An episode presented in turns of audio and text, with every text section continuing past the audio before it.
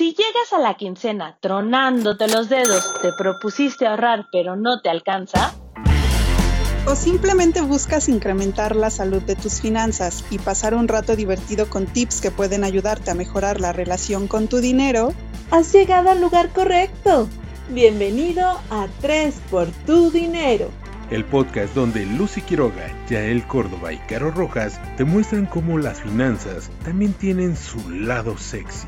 Tres por tu dinero, por Finanzas en Tacones.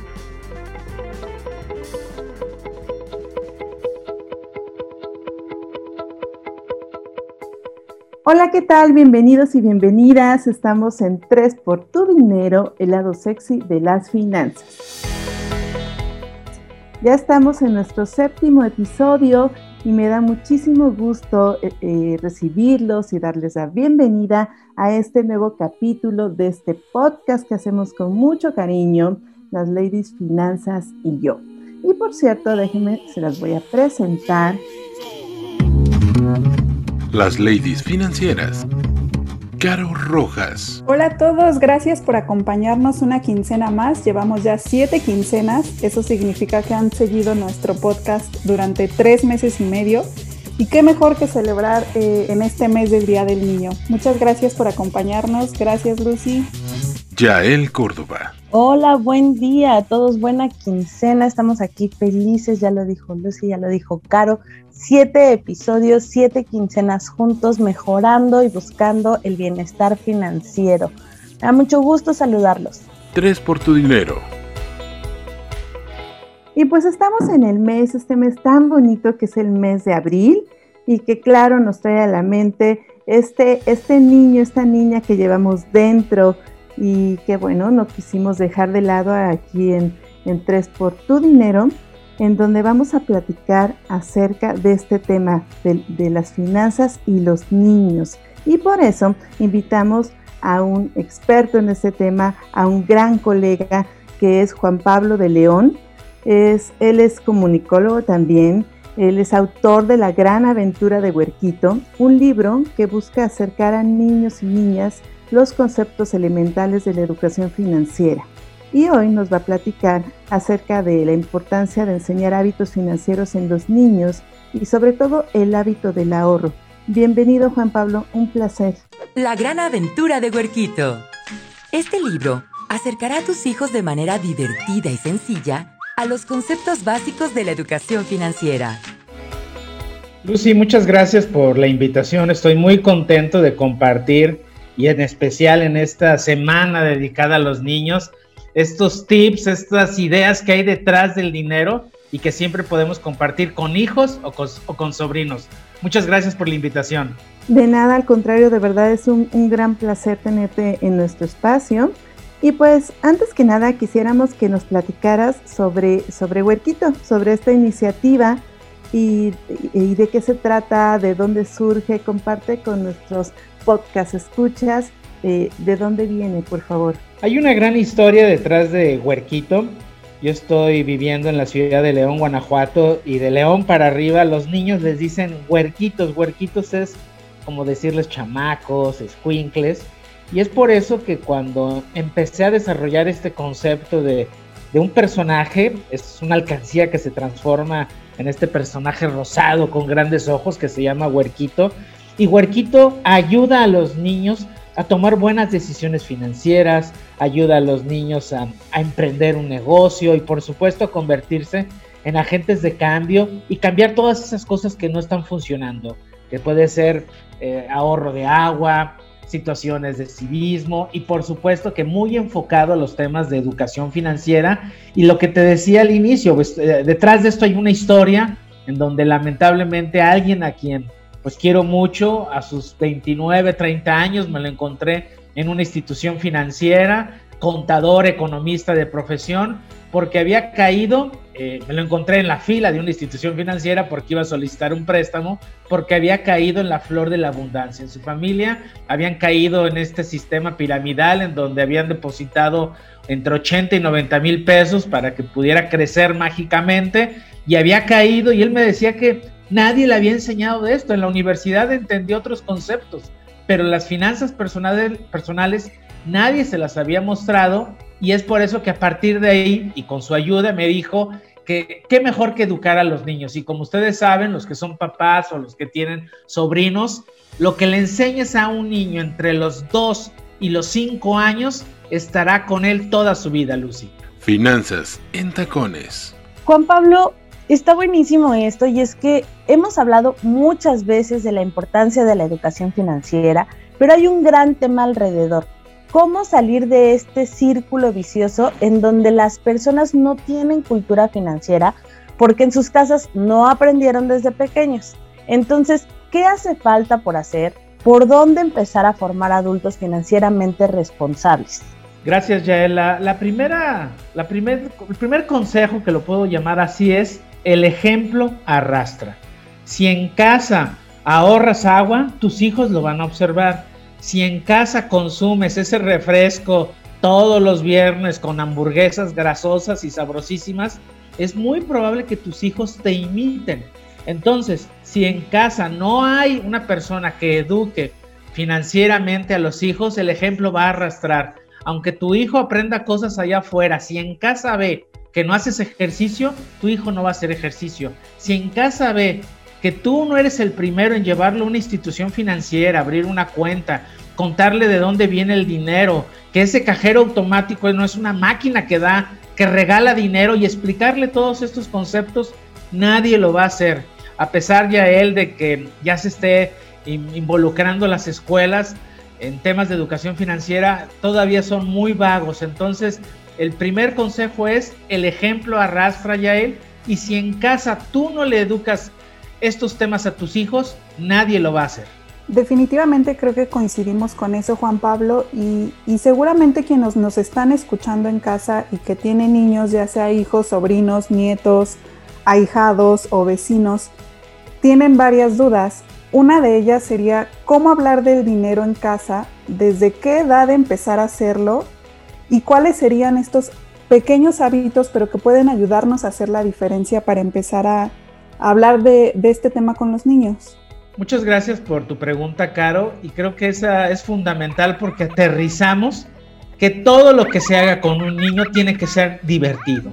Si no te diviertes ahorrando, si no te diviertes haciendo o jugando, tus hijos se van, van a ser los primeros en aburrirse, tus sobrinos, y como tú lo dices también, Caro, si queremos un mejor país, también necesitamos ayudar a otros niños, a los vecinos, a los compañeritos de nuestros sobrinos, y por supuesto que si no se hace esto con diversión, no va a funcionar lo que, lo que tú hagas. Yo el primer, el segundo consejo, porque el primero fue el ejemplo arrastra, el segundo es hazlo divertido has divertido que cuando, si van contigo a, hacer alguna compra, explícales por qué compras tú esa manzana en lugar de el kilo de plátanos. Explícales por qué compras en este momento frutas de temporada. Explícales en qué trabajas. Si tú eres profesor, si eres albañil, si te dedicas a alguna actividad tecnológica, explícale a tu hijo qué es lo que haces y que recibes un sueldo y que con ese sueldo tu hijo o tu hija le puedes comprar los zapatitos, le puedes comprar la bicicleta, le puedes comprar la camisa, incluso lo que está en tu mesa. Y otro tema, Caro, es que también debemos empezar a quitar estas barreras. Por eso el ejemplo es tan importante. Explicarles a nuestros hijos que el dinero es un instrumento de relacionamiento. Se puede hablar de dinero en la mesa. Hace muchos años decían que en la mesa de casa no se hablaba de religión, no se hablaba de sexo, no se hablaba de dinero. Y por supuesto que hay problemas en cada uno de esos rubros y, el dinero pues no es tabú, el dinero no es cochino y se debe de hablar en algún momento que también lo tengas tú estipulado para hablar de en, qué trabajas, cómo pagas, cuando vayas al cajero automático, que puede parecer muy, muy loco, pero los niños creen que detrás del cajero automático hay alguien que te está regalando el dinero. Explícales que el cajero automático para qué sirve, qué significa una institución financiera y por supuesto, Caro, a ver si alcanzan a escuchar. No sé si me si escuchan por ahí. Sí, eh, a, ver si nuestros. Cuéntanos qué tienes ahí. ¿Qué, es lo que se escucha? Pues nuestros escuchas en el podcast, seguro que ya se imaginaron que es una alcancía, Lucy, Caro y Yael. es una alcancía que, que es todavía uno de los poderosos instrumentos que sirven para el ahorro, porque los niños van ahorrando, van, van trabajando. Alguien me decía, Juan Pablo, pero el ahorro no sirve. El, el ahorro es como empezar a gatear. Ya después empezarán a invertir y hacer otras cosas. Pero esto es con mucha paciencia.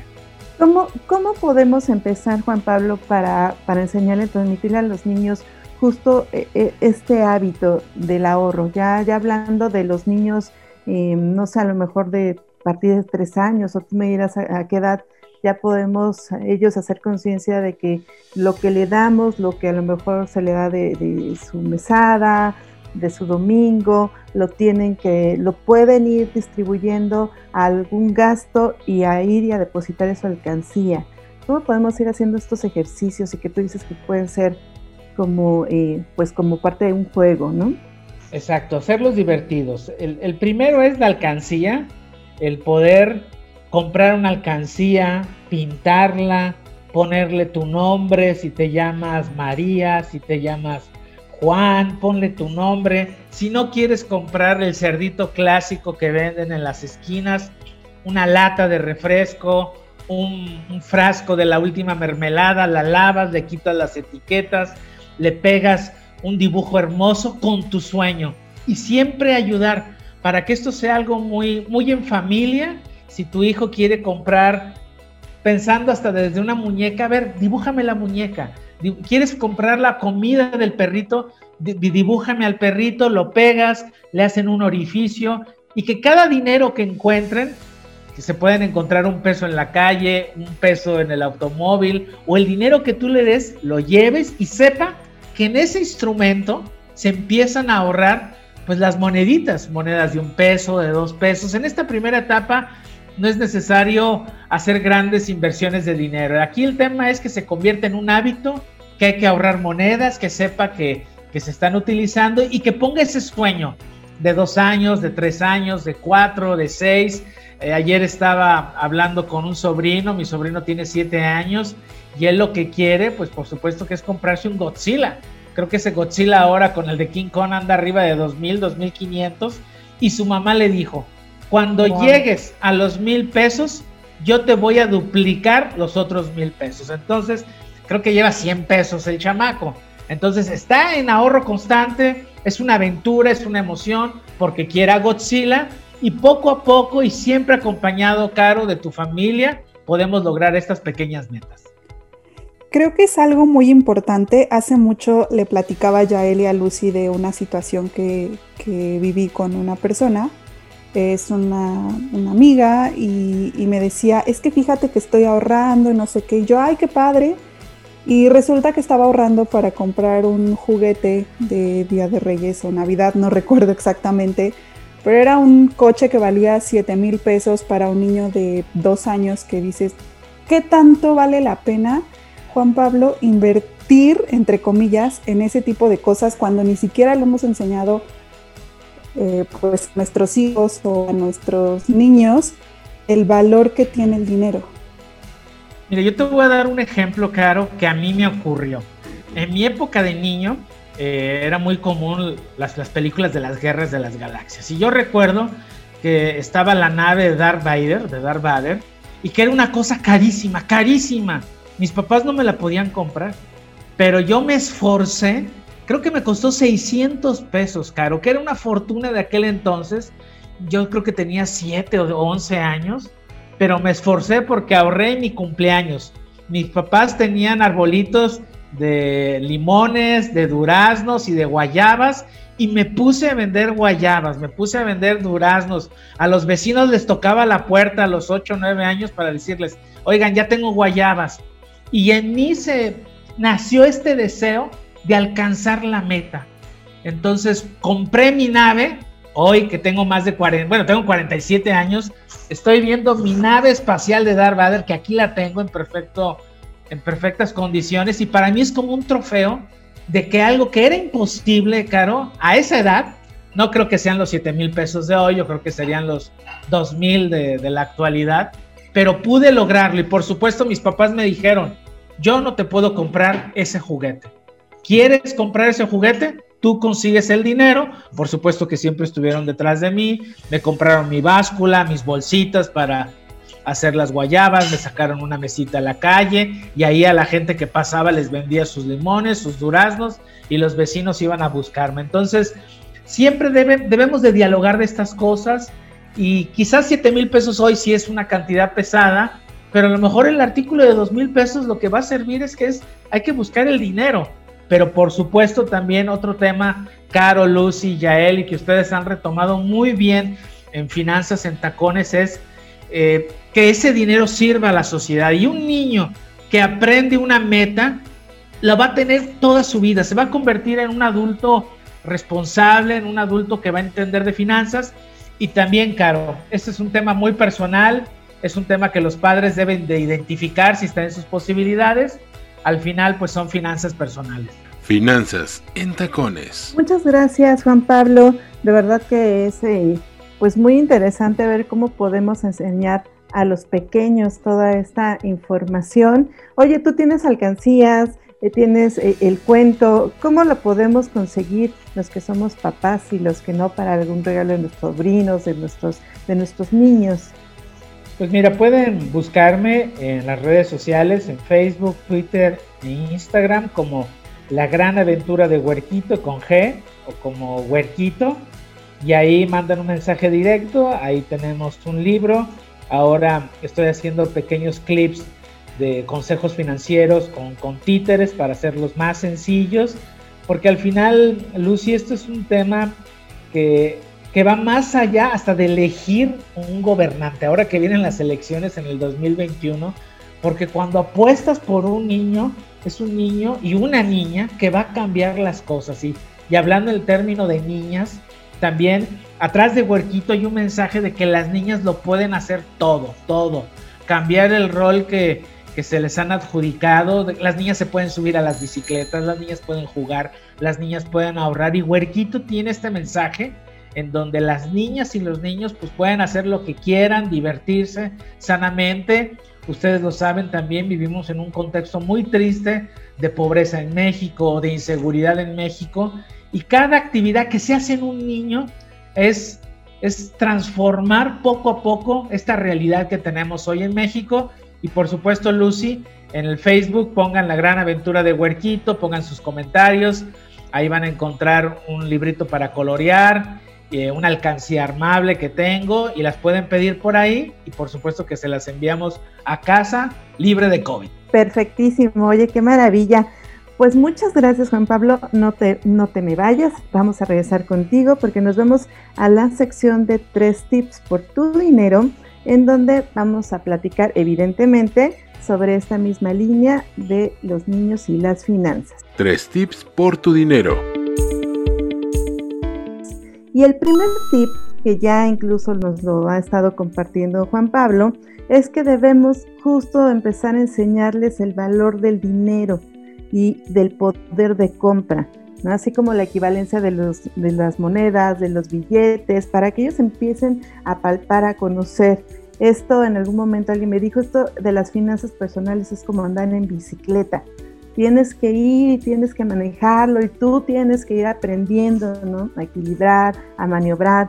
No es algo que se pueda enseñar como de lejos, a distancia, cada quien lo tiene que ir pues incorporando a su vida. Entonces, pues los niños tienen que ir conociendo desde pequeño que este dinero, como decía Juan Pablo, pues no surge de generación espontánea, ¿no? No es como que de repente ya, ya es mágico y el cajero automático es nuestra nuestro gran mago, sino que es fruto del trabajo, es fruto de un esfuerzo.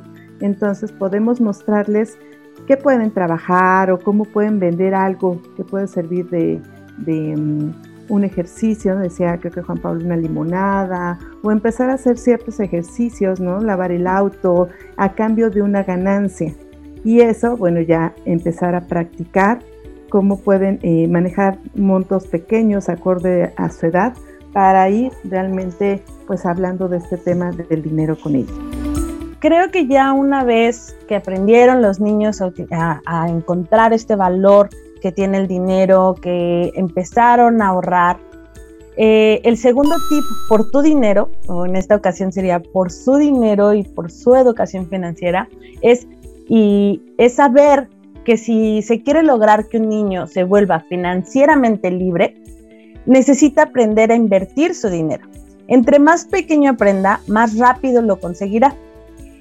Pueden empezar por explicarles conceptos básicos sobre inversión, por ejemplo, un buen ejercicio es eh, algo más, eh, no sé, como digamos familiar, es justamente lo que platicabas de decirle, si tú ahorras eh, mil pesos para tu Godzilla, yo te voy a poner esos otros mil pesos. Al, final ya el niño ve como una especie de rendimiento, ¿no? Pero también hay que recordar que hoy por hoy el sector financiero ya está haciendo grandes cosas, que incluso ya hay instrumentos eh, financieros que pueden y están dirigidos a los niños para enseñarles a invertir. Un ejemplo de ellos es CETES para niños. Y así cuando un pequeño reciba su mesada o su domingo, una parte la puede separar para inversiones y otra y depositarla, por ejemplo, en CETES o en estas cuentas de banco que ya existen y están enfocadas para ellos, y otra eh, para, no sé, gastarlo en algo pequeño que le pueda servir. Y justo en este sentido eh, que comenta Yael, vamos a dar el tercer tip que es hacer uso de la tecnología. Hoy día los niños muchas veces nos superan en cuanto al uso de herramientas tecnológicas. De repente hay veces que nosotros no sabemos ni cómo sacarle provecho al celular, a la computadora, y ellos te manejan la tecnología mucho mejor que nosotros. Dicen que ya nacieron con esta herramienta, entonces hagamos uso de ellas. Hay una plataforma financiera eh, que está diseñada específicamente para niños. Me parece que es para niños a partir de 6 años. Se llama Mosper, Mosper con Z. Y eh, una característica de esta plataforma es que la administran los papás, entonces siempre van a estar acompañados de, van a estar vigilados y no, no corren ningún riesgo. A través de esta plataforma los niños pues pueden aprender muchas cosas, como gestionar el presupuesto, van a aprender también la importancia del ahorro. Y una característica es que pueden eh, aprender cómo recibir dinero por tareas sencillas, eh, cómo administrar lo que ya mencionaba ya él, el domingo la mesada y pues los padres van a acompañar en todo momento el proceso de esta, de esta aplicación, de esta plataforma y van a tener también un registro de todas las transacciones que ellos hagan. Entonces les recomendamos que busquen, como está hay varias plataformas, está también las redes sociales de Huerquito, que ahí podemos encontrar muchísimos consejos más. Y Juan Pablo, ¿tú tendrías algún otro tip que quisieras compartirnos para, para nuestros podcast escuchas? Pues mira, otro, otro tip que creo que funciona y cuando la pandemia también lo, lo permita es que cuando abran esta cuenta de ahorro a sus hijos, los lleven, que ellos tengan este, este ritual, si van a ir en algún momento en la tarde a abrir la cuenta, o si se descargan la aplicación que decías de Mosper o de la institución financiera, que ellos vean que su ahorro va dando frutos. En las primeras etapas yo sí recomiendo que el dinero se vea y se escuche en la alcancía, porque es como lo van a ver visible y se va a ir materializando sus ahorros. Pero si ya lo llenaron, ya compraron el Godzilla, ya, ya dieron un dinero para alguna asociación civil, también se vale hacer donativos, que abran su cuenta en una institución financiera y que ellos empiecen a manejarla, que empiecen a ver cómo primero ahorramos, después lo metemos en una institución financiera y por supuesto, conforme avancen los años, pues seguiremos con la, historia de un crédito, el buro de crédito, porque hay niños de 13 años que ya quieren comprar su departamento, hay niños de 3, de 12, 11 años que ya quieren comprar un automóvil, pero no para subirse a pasear, sino porque quieren comprar un automóvil para vender más gelatinas o más yogures que hacen ahí en casa. Finanzas en tacones. Pues muchas, muchas gracias de verdad Juan Pablo, ha sido un verdadero placer, gracias por los consejos, gracias a ti por empujar pues todo este tema de educación financiera, muy particularmente en los pequeños, pero sé que esto también es como muy abierto. Y ojalá te tengamos de nuevo muy pronto en este espacio. Muchas gracias por la invitación a, ti Lucy, a Caro, a Yael, a Hugo que está detrás de todo esto y a toda la producción porque al final yo sigo creyendo que cuando un niño sabe ahorrar, un niño entiende conceptos de educación financiera, estamos preparándolos para que sean adultos integrales, responsables, que no caigan ante un esquema piramidal, que no gasten más de la tarjeta de crédito y por supuesto seguir con disfrutando de esta vida a pesar de todo lo que nos rodea. Muchas gracias por la invitación. Gracias a ti, ladies. Llegó el momento de despedirnos. Muchas gracias Juan Pablo, gracias Lucy. Estuvo súper interesante toda la información que hoy hablamos, Juan, Juan Pablo, perdón. Este, cómo podemos ayudarle a los niños, porque al final, como tú dices, van a ser unos adultos ya más responsables con el dinero y a la larga eso va a ser un ganar-ganar para una sociedad y una economía muchísimo más fuerte. Muchas gracias a todos los que se conectaron en este séptimo episodio de su podcast preferido, Tres por tu dinero. Eh, disfruten esta quincena, viene el Día del Niño, recordemos todas las cosas bonitas, Recordemos también lo que nos enseñaron desde chiquitos para tomarlo como ejemplo o para tomarlo como un no ejemplo de lo que tenemos que hacer con nuestras finanzas personales. Muchas gracias a todos. Nos vemos en la próxima quincena. Gracias por habernos acompañado. Este sin duda ha sido un tema muy interesante que nos va a servir a todos, a chicos y a grandes. Aprovechémoslo y creo que para este mes del niño lo más importante siempre es regalar educación a nuestros niños y qué mejor que sea educación financiera que les va a servir para toda la vida. El tema es súper importante, no dejen de promover que nuestros niños sigan ahorrando, que entiendan el valor del dinero, como ya nos comentaban Juan Pablo y Lucy, y sobre todo que aprendan que el dinero tiene que tratarse de una manera muy especial para poder tener bienestar emocional y económico. Gracias de verdad por habernos acompañado. Nos vemos la siguiente quincena. Hasta la próxima. Síguenos en nuestras redes sociales, ya saben que estamos como arroba finanzas en tacón, en Twitter, en Facebook, en LinkedIn, en TikTok, en Instagram.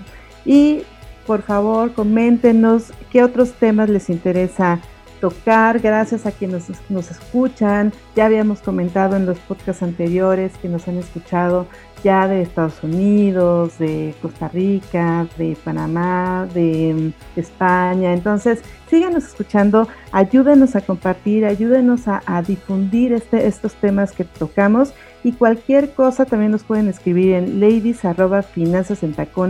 ladies.finanzasentacones.com.mx para que nos dejen sus comentarios. Nos vemos en la siguiente quincena. Recuerden, cuiden su dinero, eh, ayuden a los niños a cuidar su dinero y empezar a valorarlo. Los esperamos. Esto fue Tres por tu dinero, el lado sexy de las finanzas. Finanzas.